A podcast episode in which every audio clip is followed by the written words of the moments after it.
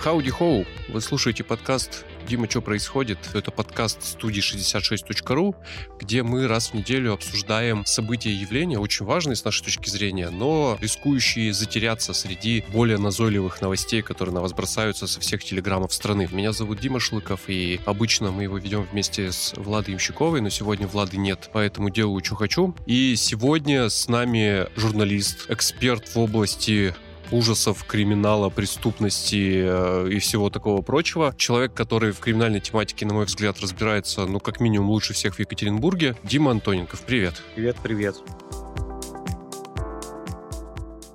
В Екатеринбурге не то что драматично часто, а но как-то подозрительно регулярно стали случаться события, связанные с группами, которые называют по-разному. Ну, то есть организованные преступные группы, банды, просто стаи агрессивных людей. Но иными словами, мы стали регулярно встречать в эфире сообщения о том, что где-то кто-то с кем-то что-то опять не поделил, и случилось э, то, что в простонародье принято называть стрелкой. Ну или любая иная потасовка между двумя группами а то и тремя группами агрессивных людей. За примерами далеко ходить не надо. В Екатеринбурге скоро приключатся выборы в городскую думу, и ситуация вокруг этих выборов накалилась как-то по сценарию какого-то 96 -го года. Последние сообщения с этим были связаны с погоней со стрельбой на Уралмаше. Потом кандидатка в депутаты городской думы заявила, что на минуточку ее сына похитили и требовали там чего-то взамен, э, чтобы его отпустить. До того мы встречали сообщения о том, как две группы, по всей видимости, не поделили влияние в сфере незаконного парковочного бизнеса в городе. И все это кончилось одновременными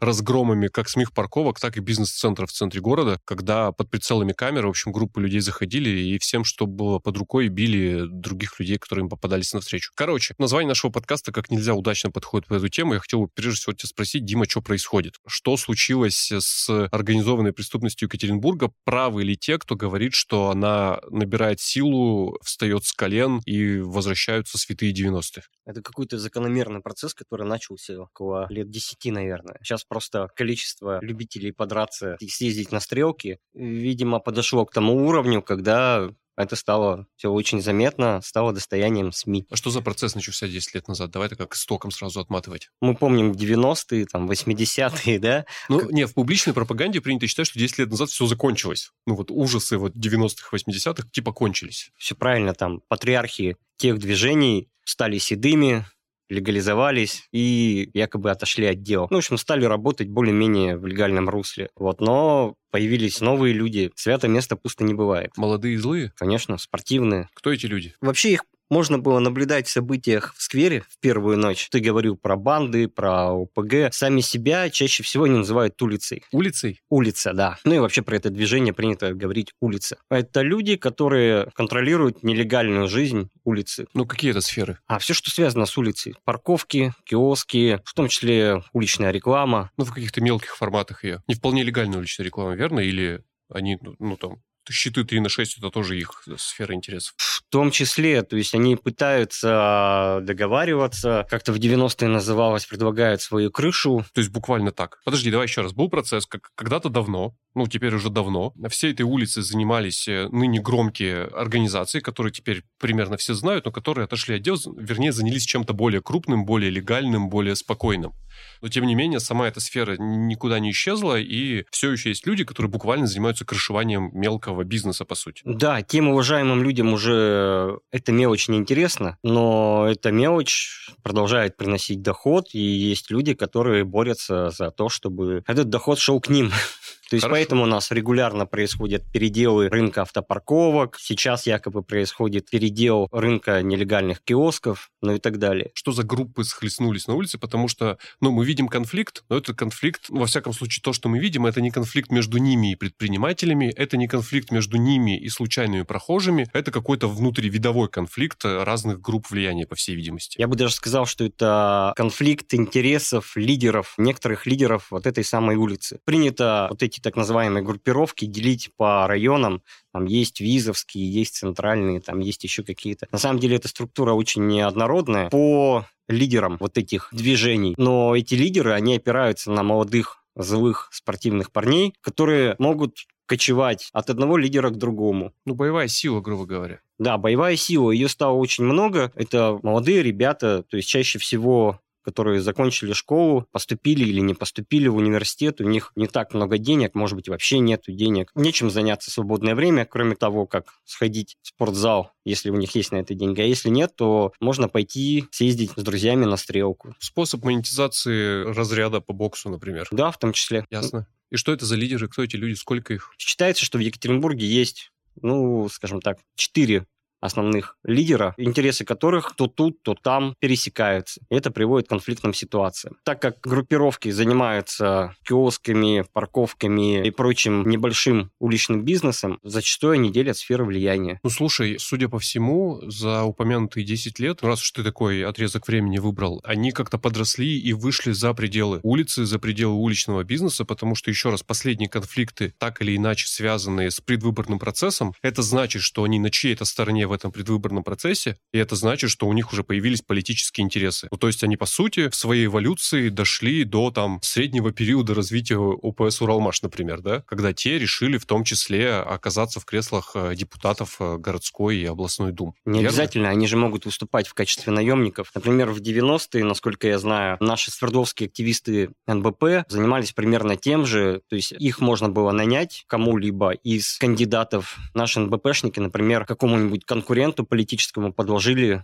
под дверь отрезанную голову свиньи. Для наших самых маленьких слушателей стоит упомянуть, что НБП это, по-моему, запрещенная ныне, в общем, националистическая организация, которая в свое время чуть ли не ушла во власти, не заимела там своих представителей, кстати. Потому что у них тоже политические амбиции были, они же выполняли не только роль наемной силы, были, в общем, вполне организованным, в том числе политическим движением. И там же не только силовой блок был, и более того, во главе стояли люди, которые вполне себе тоже рвались во власть, как бы тогда сказали. Ну а сейчас, смотри, вот раз уж мы без имен даже сложно как-то говорить, но одна из этих групп, она же прямо оформилась как ТОС ЕКБ, товарищество кого-то там С, я сейчас не помню, как расшифровывается, и это говорит о том, что они уже не боевая группа поддержки, а наоборот, у них свой кандидат, он от них, он сам это проговаривает. Я иду вот от них, говорит он не они, моя боевая поддержка, хотя странно, чтобы кто-то из кандидатов такое сказал, но точно так же странно, чтобы кто-то из кандидатов сказал, я от них иду в городскую думу. А тут, ну, кажется, уже мы о другом масштабе говорим. Мы же не называем имен, но давай назовем, что речь идет о группировке четырехсотых, так да, называемой. Да, конечно. На самом деле они же еще, если я не ошибаюсь, до 21 года как минимум уже активно взялись за эту тему и работали на выборах. Но тогда, казалось, они как раз были, грубо говоря, частным охранным предприятием для кандидатов. Ну да, ребята ребята растут, взрослеют. А теперь у них свой кандидат. Возможно, даже не один. А другие чего? Это же не единственная группа в Екатеринбурге, которая улицу делит. А группировки, они различаются не только по, скажем так, не только своей географии, но и... Амбициями? Все равно у каждого есть своя некоторая специфика. Например, вот у этих четырехсотых они были связаны сначала с администрацией одного района, потом им удалось навести связи с администрацией другого района, с администрацией города и так далее. В том числе, наверное, им в этом помогала вот роль вот этой силовой поддержки на выборах ранее, где они знакомились, заручались необходимыми связями. Нарабатывали репутацию. Все правильно. Эффективных решателей чьих-то проблем, связанных с безопасностью. Ага. А другие? Другие Другие, например, больше занимаются парковками. Несмотря на то, что все они, допустим, могут заниматься перед Новым годом, выставлять свои киоски с фейерверками. И это еще один эпизод публичной драки в Екатеринбурге с применением оружия, когда две группы не поделили незаконное место под незаконный ларек, насколько я могу судить. И в которой тоже участвовали якобы 400-е. И еще кто-то, не помню. Коль скоро мы говорим о столкновении этих групп, то хотелось бы их между собой сравнить и понять, э, что вообще происходит и где вот точки соприкосновения и конфликта следующего. В ближайшее время все ждут передела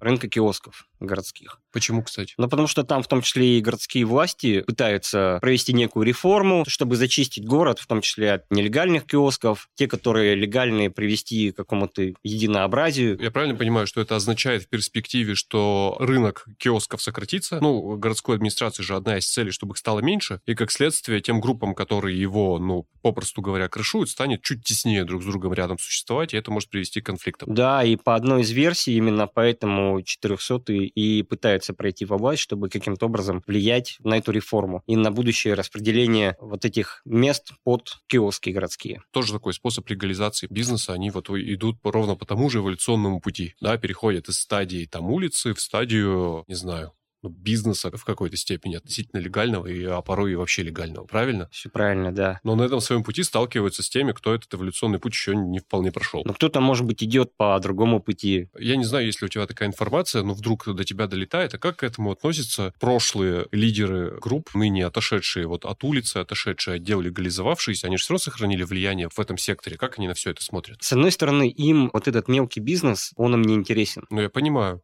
но все-таки. С другой стороны, они, как патриоты города, как бы это ни звучало, обеспокоены растущим количеством вот этих уличных бойцов. По некоторым данным, сейчас эта армия около 2000 голов. Но это надо предполагать, что 2000 голов распределены по трем-четырем армиям, по сути, да? Так в том и дело, что по большому счету нет каких-то армий, они вот это как некое броуновское движение, они перемещаются. Вольные Сегодня... стрелки, наемники. По большому счету, да. Которые привлекаются по мере необходимости той или другой стороны. Да? Ну, это так странно. Ну, в смысле, они, они, то есть через неделю не могут оказаться в другом составе, биться с теми, с кем рядом стояли буквально вот неделю назад. Так, что ли? Ну, примерно так. Тут роль играют деньги и, ну, все равно какие-то связи, дружеские связи, угу. какие-то отношения личные. Ага. Ну, Но... так вернемся к обеспокоенным авторитетным предпринимателям. И вот эта растущая агрессивная армия, собственно, она напрягает в том числе вполне таких авторитетных людей. Ну, кстати, вот а что будет, когда, ну вот сейчас происходят там тектонические сдвиги на улице, связанные там то с тем, то с этим, то с пятым, то с десятым, но так или иначе меняется рынок парковок, меняется рынок, ну, правила игры на рынке киосков, но однажды же это все успокоится. А что станет вот с этой двухтысячной армией, когда их услуги не будут нужны в том объеме, в котором сейчас? Ты думаешь, это когда-нибудь успокоится? Ну вот...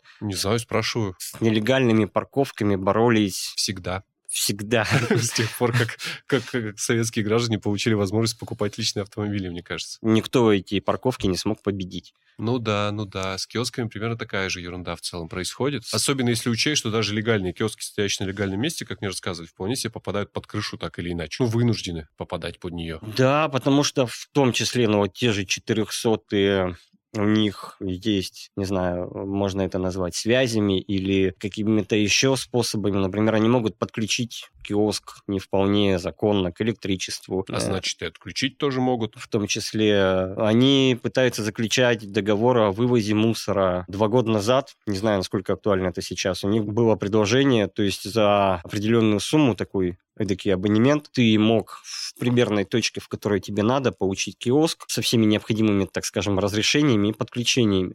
Бизнес под ключ. Примерно так, да. Ну, как тебе кажется, почему во многих из этих ситуаций силовики оказываются бессильны? Простите за повтор. Ну, потому что мы же много раз наблюдали эти сюжеты, там же всегда это происходит публично, часто сопряжено с, задержаниями, но громких посадок до сих пор как бы нет. Никто не в СИЗО, насколько мне известно, никто не расследует деятельность УПГ и вообще. Может, это связано как раз с тем, что сталкиваются группы вполне определенного профиля, и некому не на кого писать заявление? Ну, в смысле, не страдают сторонние граждане. Почему не страдают сторонние граждане? Очень даже страдают. Ну, когда ты владелец киоска, и к тебе приходят и говорят, ну-ка, давай-ка ты будешь платить за мусор теперь нам ага. за вывоз мусора. А ты, насколько я знаю, не очень связан с улицей. Ты, наверное, пойдешь и обратишься в полицию с заявлением о том, что с тебя вымогают. Наверняка. Вот. Насколько я знаю, агитаторы одной из политических партий очень сильно страдали от действий тех же четырехсотых, начиная где-то с 21 года. То есть каждый выбор, выборы губернаторские, выборы в ЗАГСО, теперь выборы в Гордуму, агитаторам достается. Ну, что-то вообще уже не улица, судя по всему. Очень на то похоже. Мы наблюдаем какое-то уже гораздо более крупное явление. Чем это кончится? Легализацией, успокоением, переходом в какие-то более крупные, более легальные бизнесы и следующей волной? Твой тезис состоит в том, что это было всегда, это в целом константа, что вот есть как некий такой параллельный мир, который в нашу реальность иногда врывается с разной интенсивностью, но он, э, с твоей точки зрения, неистребим и постоянен. Конечно, но это как латентная преступность. Ну и по моему личному мнению, преступность невозможно победить, она в любом случае будет.